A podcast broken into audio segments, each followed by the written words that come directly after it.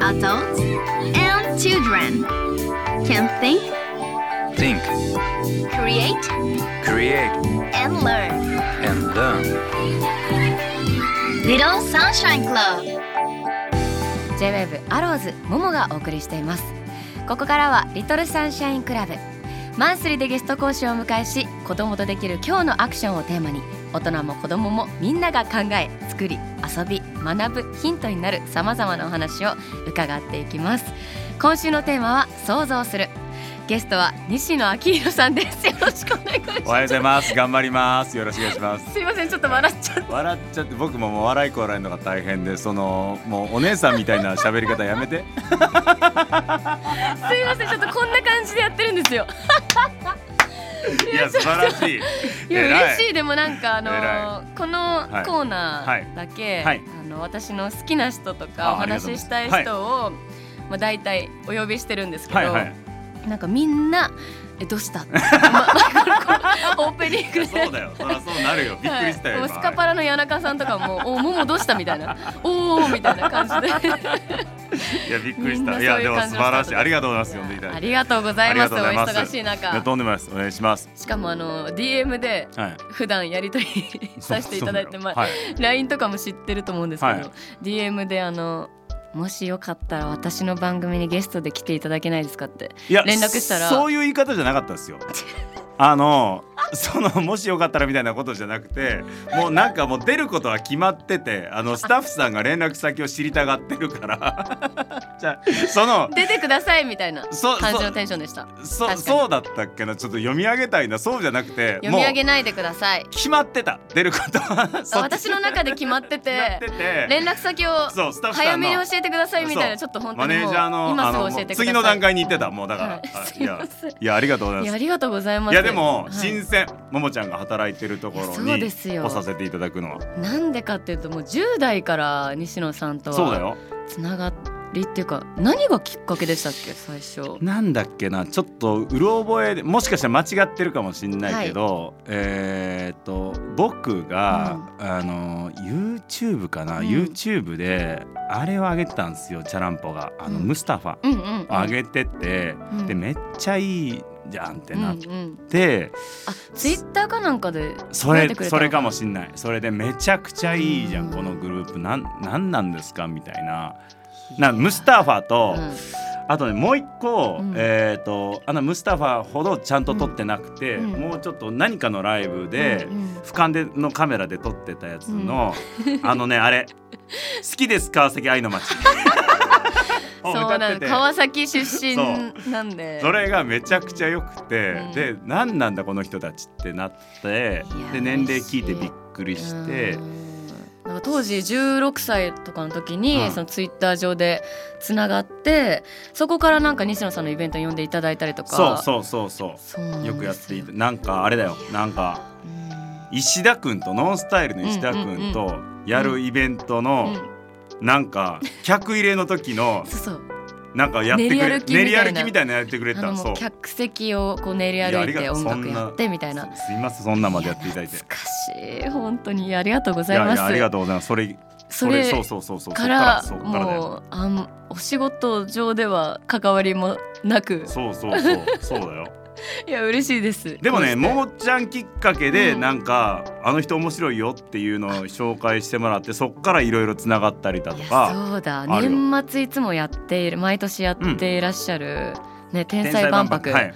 の出演者のバンドマンとか出てる人たち大体知り合いというか。そうそうそうそう。チャランポがこの人面白いっすよって何かの時に教えてくれてそれきっかけでつながってる嬉しい間接的にはあるんですよなんか。もうこんな感じでご一緒するとは。初 初仕事私たちが呼んだ私たちが私が呼んだ仕事がこれっていう。いやありがとうあございます。りがとうございます、はいそんなわけで、はい。えー西野さんをお呼びお呼びしていはい。ろいろとお話を伺っていきたいんですけども、西野さんは本当にいろんな活動をもう 24時間じゃ足りないんじゃないかってかもう同じ24時間を生きてるのかなって思っちゃうくらいまあもちろんそのキングコングあはいのコンビでのお仕事もあり、はい。絵本作家とか、はい。まあオンラインサロンとかはもう毎日いいろんな更新やってる。じゃないですか、うん。で世界中飛び回って、はい本も出版されたりとか、はい。はい。舞台をやったりとめっちゃか、かっこいいねそれだけ聞くとなんか。かっこよすぎかっこよすぎだけど本当に一人でやってるのかな？っていうくらい。当然あれよ。もう本当になん、うん。もうたくさんのスタッフと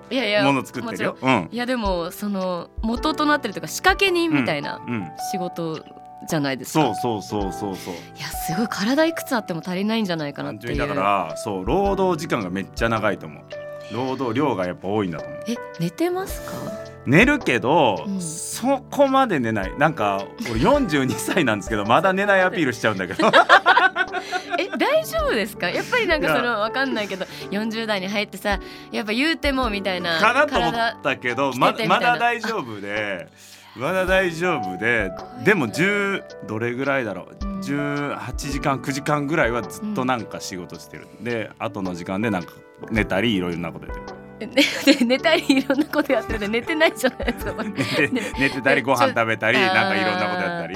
いやすそうごいなめっちゃ労働時間長いと思う。じゃあもうなんて言うんだろう隙間っていうかこうぼーっとしながらいろんな、まあ、それこそこの今日のテーマ想像なんですけど像はい。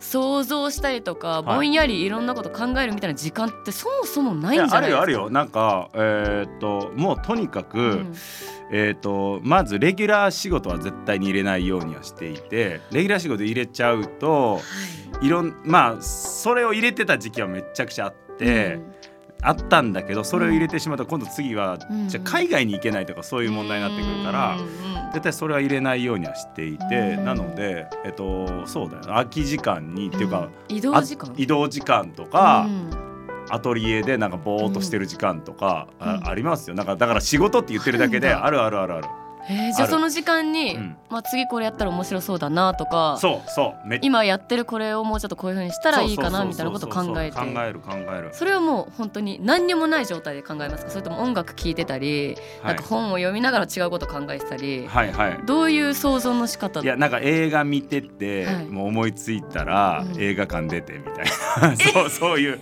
もう今この感じの時にパッて始めないとうんもったいないなんかあるでしょ、でもそれなんかうん。作っなんか作ってたりして、はい。このめちゃくちゃテンション上がってる時になんか進めないとこれ二度なかなかやってこないぞこの感じっていうの。だからその映画見てる途中とか、うん。それこそなんかネットフリックス見てたりドラマ見てたりとかしてる時に、うん。なんか途中抜けしてなんかやるっていうのは結構多い。じゃあもう集中してるのかな？してないのかな？じゃあもう軸になってるのはこういろいろなんかやりたいなーっていうアンテナをずっと張っててその中でこう映画を見たりとかなんかこうインプットする時間があってっていう。はい。ありがとうございます。まとめてください。いやいやいやいや。本当そう。すごいな。でもそれもうなんだろう。没頭できないですね。じゃあ。確かにね。確かに。なかなかね。没頭っていうかでもまあ自分のなんだろうななんかいろんな新しいこう田植えというか、うん。種を植えるためのなんか確かに。軸で生きててその中での、でももう一回見に行くよ。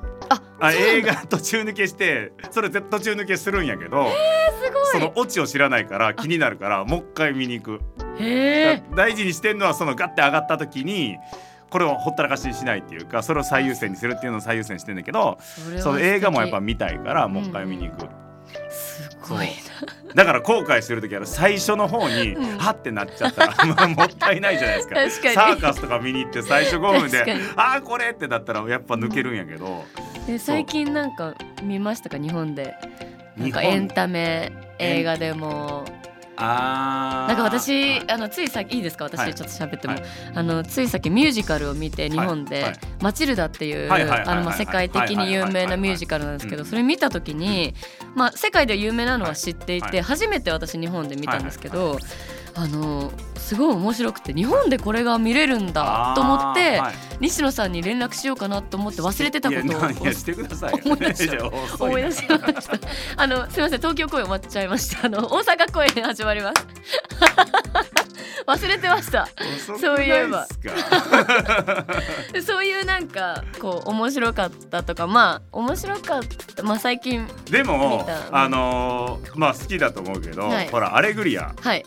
あのねもう何年かぶりに来たじゃないですか、でそれ見に行って、はい。でも知ってたけど、うんうんうん。当時のこと思い出してしまう、うん。そのアレグリアって前日本来たいつなんかな？もうだいぶ前ですよね。そうなんですよ。実はそのアレグリアがきっかけでチャランポランタンが出来上がってる。あの小春ちゃんが7歳で私2歳の時に見に行ってるんで。めちゃくちゃ腑に落ちる。そのアレグリアでチャランポが生まれてるっていうのは もうめちゃくちゃ腑に落ちる。そうなんですよ。それがきっかけでアコーディオン弾きを見て姉がアコーディオン始めたいあの、はい。アコーディオン欲しいって言って私持ってないからサンタさん頼んでってお母さんが言ったことがきっかけでサンタさんにもらってそこからアコーディオン人生が始まって私も巻き込まれてっていう感じで。いやそれで言うと、うん。そのアレグリア自体もすごく面白かったんだけれど、やっぱ当時アレグリア見てた時の自分を思い出して、うん。こういうものを作りたいと思ってたと思って、うん。それを思い出してめちゃくちゃキュンキュンきた。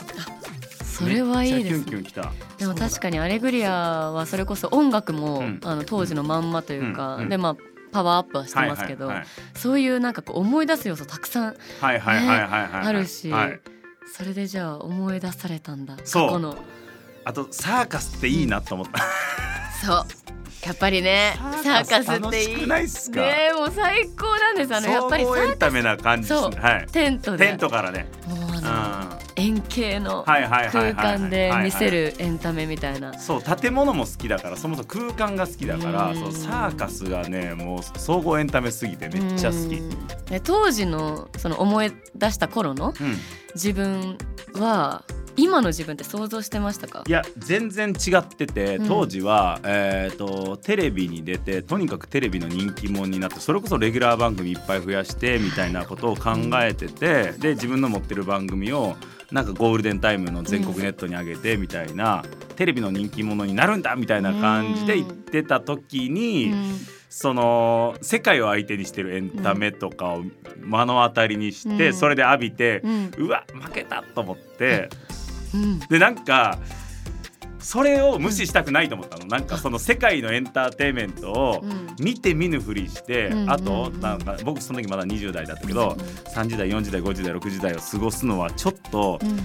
見て見ぬふりするには長すぎるぞと思って。おーすごい だなからちゃんと25の時ぐらいに、いやもうあのシフトあのか切ってですね、世界の方に行こうと。日本のエンタメもむちゃくちゃ好きなんだけど、うん。ちゃんと世界を相手にして勝った負けたをやろうって思った頃。すごっ。そのなんか別物として考えちゃうというかまあ私らこそそのサーカスで始まってるんで、はいはいなんかそういうの目指すところがあったりとか、こういう空間いいなって思ってはいたんですけど、はいはいはなんかこの全然別のまあえ同じエンタメといえばエンタメだけど、はいは別のことやってるのになんかちゃんとこう負けたって認めてから自分もなんか面白いことやりたい。それはどうすればいいんだろうとかそういうこと想像するみたいな。そう。そのそれその感情ってなんか結構 簡単なようで、まあ、言葉で言うとねシンプルですけどなんかねすごいこと確かに。でもせっかくやるんだったらね、うん。せっかくやるんだったらと思ってしかもなんか、えー、とそこまで5年6年ぐらいお笑いやってたことで身につけた、まあ、知見だとかそういうものは、えーとまあ、仕事場が変わっても、うん。全く無駄になることはうんないだろう、絵本を書くにしても映画書くにしても作るにしても、うん。お笑いのこの知見みたいなものはうん。絶対に活かせるなと思ったから。いやだったら最終的にちゃんと世界につながっていくようなアプローチを今のうちから選ぼうと思っていやそれだったね。すごいそれこそでもお笑い芸人さんとかってその世界でってなるとうん。言葉の壁とか、そこなんですよ。なんかねそこ。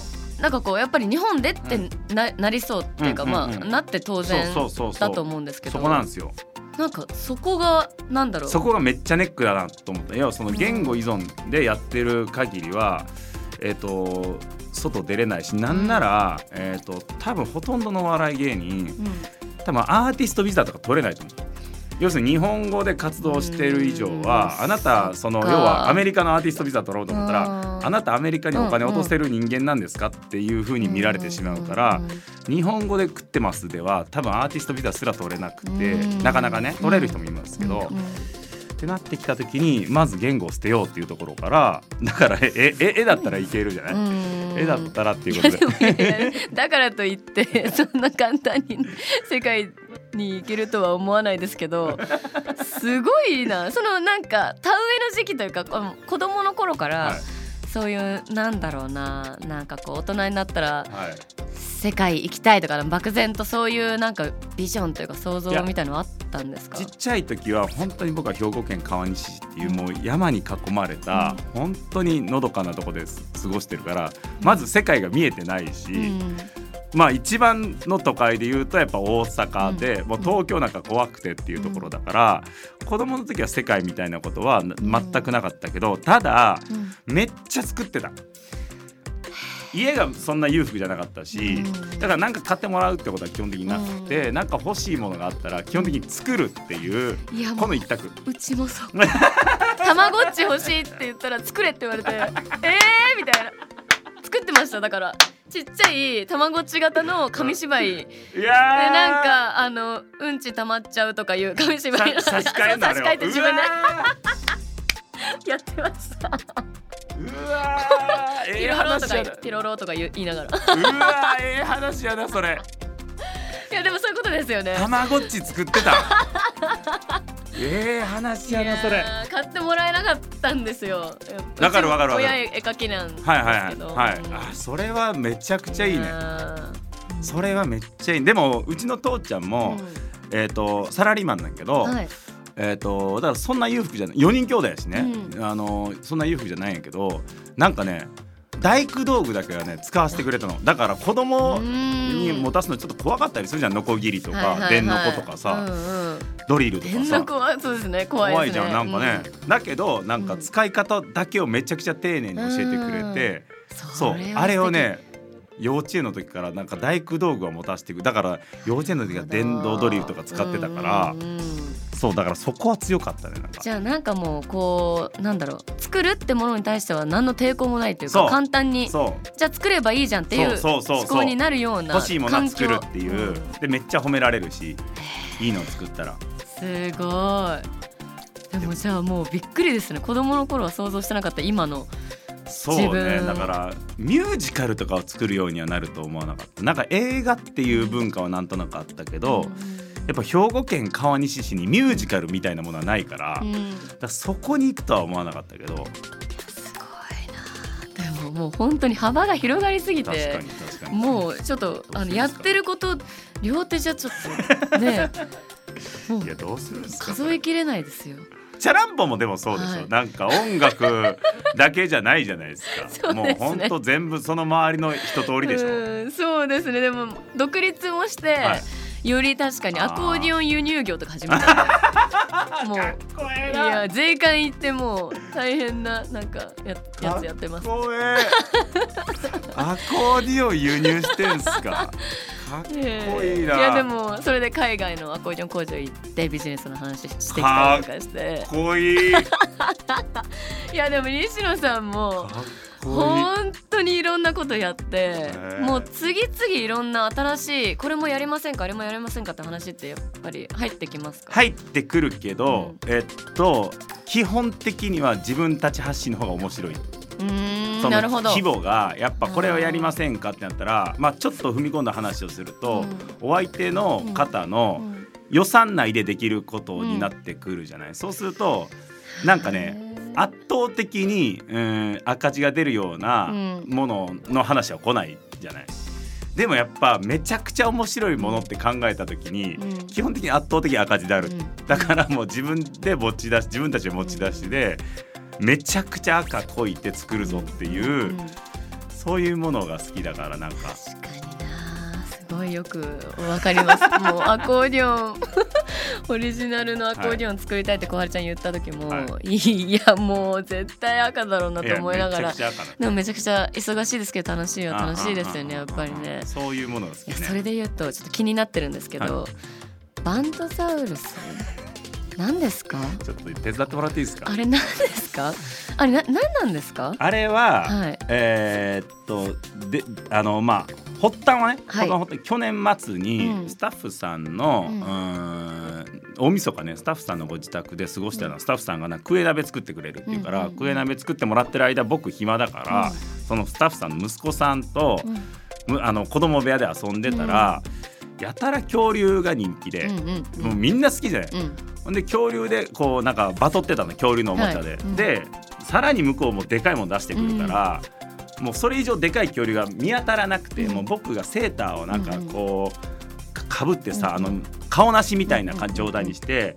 で中年ザウルスだとかってこうやって、うんごめんこれ今全然面白くないの分かってる。よ ただただいやこれ自体は面白くない分かってるけどそ子供にはバカ受けしててそんな笑うっていうぐらい中年ザウルスがめっちゃ受けてうん。でそこのお父さんお母さんにはめちゃくちゃ滑ってたんだけど中年ザウルスこんな受けるんだっていうでザウルスそういえば、ザウルスって世界中のうん。子供たちのもう永遠のヒーローじゃない、はい。もう時代が変わっても、うんうんで恐竜強いなと思ってたのがどっかにあってでうん。年明けぐらいに自分の人生でやり残してること何なんだろうって考えたらいや武道館でうん。バンドでライブって一回中学校ぐらいに憧れたはずなのになんかこれ蓋してたなと思って。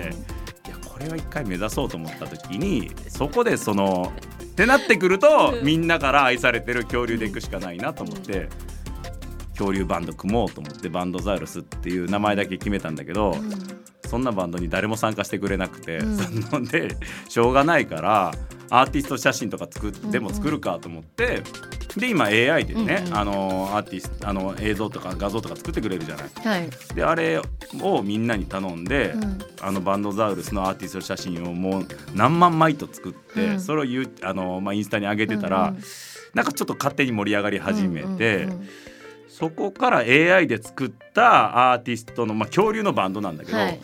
このマスク実際作っちゃうかっていうことで、えー、とこの間マスクを作りの 100万円撮影してま100万円ぐらい買った。何やってるんですか？何やってんだろう今のあの説明を聞いた上でちょっと何を言ってるのかわかん でも、ない。なんか一つ見えてるのはあって、はい。うん。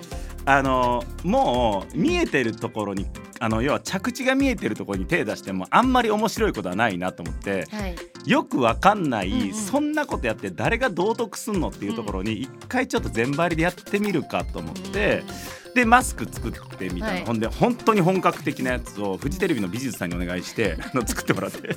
プロに。でもそのあたりかはらい。ちょっと動かし方見えてきて。うんってことはこれ合法的に口パクができるなと思ったう。んで要はあのもう中のボーカルがどんだけ、えー、と入れ替わっても、スーツアクターとしてボーカルが入れ替わってもいいしいやなんなら中のボーカルとかじゃなくて、もう音源でいいんだと。思ってもうだから DJ にあの DJ ねエエアボーカルでいいんだと、うんうんうんそういうふうに考えていくとあじゃあこれ別にメキシコ行く時はメキシコで流行ってる曲を流あしてでメキシコの子供たち恐竜好きだから、うんうんあこれで世界行けんなみたいな感じのあの 行き当たりばったりでやってるっていう。いやもうすごいな。あのだってバンドザウルスもついこの間なんかインスタかなストーリーかなんかなんかポッと上がってきて、はいええこの人はまたなんか なんか始めてるみたいな。でもその多分私たち、はい。私たち側西野さん以外の人たちってもうその免疫ができているというか、はいはいはい。西野さんの見方が、はいはいはい。なんかまたなんか変なことやってるみたいな。できっと面白いんだろうなみたいなのははいはいはい。もうなんかもう西野さんブランドとしても確立されているんですよ。だからなんかこうこっちはこうワクワクして待つだけっていうか、はいなんかそのなんかこのワクワクをこう提供してくれる人、はいだからもうすごい安心して待てるけど でもその間一体何これ何何の何に。みたいな。でも見えました。なんか、はい、あともう MV も、うん。MV を作るのってお金かかったりするじゃない、うんうん、でえっとそうですよ。出だしのさ、うん。アーティストさんとかさ、はい。そんなんさ、ん。立派な MV なんか作れないじゃない、うんそう考えるともうバンドザウルスでもう無音の MV 作ってしまって、うん。つまりもうリズムだけこう合わせてしまって、でそれで MV だけこれは無音ね、はい。だけどダンスとかはもうゴチゴチのダンサーにそ,、ね、そのリズムでやってもらって、やそのリズムに合う曲だったら、うん。もうあのスポッてはまるようにだからこの誰が使ってもいいっていう風にして そうすると人様に便乗できんじゃない？そのなんだろう想像力というかそれはどうやったら培われるもんなんだ なんかその一応この今日のね、はい。一応というかテーマが想像するなんですけど、テーマ。想像するなんかこのちょっと私たち側にあのこのリスナーの人にも寄り添う感じで、はい。こうどうその柔軟な、なんだろう想像力をこう、育んでいけばいいんだろうみたいなそのちょっとアドバイスというかなんかありますか？こそうれ。これやったらいいよみたいな。それで言うと,、はい。えー、と今の多分バンドザウルスがなんかいいヒントだなと思うんだけど、はい。まずその答えが見えないところに走り出して、うん、あとは何とかするっていう瞬間にこの帳尻合わす時になんかそれがねアイディアみたいなものが出てくるんだろうなと思う、なんかだから意外とこう酔っ払ってうん。あれやるとかいうこれやるとか決めることが多くて、うん、それ酔っ払ってもう美術館作るって決めてしまって、いやとはいえ美術館作るってどうすんのっていうのをシラフの自分が あとは帳尻合わすんだけどその時に、まあ、要するにうん。そのアイディアを出さざるを得ない状況じゃないそれって。うん。もう出さないと死ぬわけじゃない。っていうところまで追い込まないとアイディアは出ないっていう。なるほどな。だからやっぱはい。一個外れるネジ外す酔っ払って何かを決めるとか。でもさシラフでなんかね考えてしまったらもう終わりでよくよく考えたら、ん。考えれば考えるほどうん。やっぱやめとこうっていう結論になっちゃうんで、うん。あんまり考える前に一回飛び出してしまって、なるほど。あと帳尻合わすっていう、じゃあ想像するのを頑張れっていうことでもなくて、まあとりあえず言ってしまっ言っててしまって どうする？ほんでほんあとは何とかするっていう。なるほど。ありがとうございます。ちょっとたくさん聞いちゃったな、はいあまだまだ話足りないですが、はい、はい、リトルサンシャインクラブ今週は想像するをテーマに西野明さんにお話を伺いました。ありがとう。ございました。ありがとうございます。来週のテーマは学ぶ。引き続き西野明弘さんにお話を伺います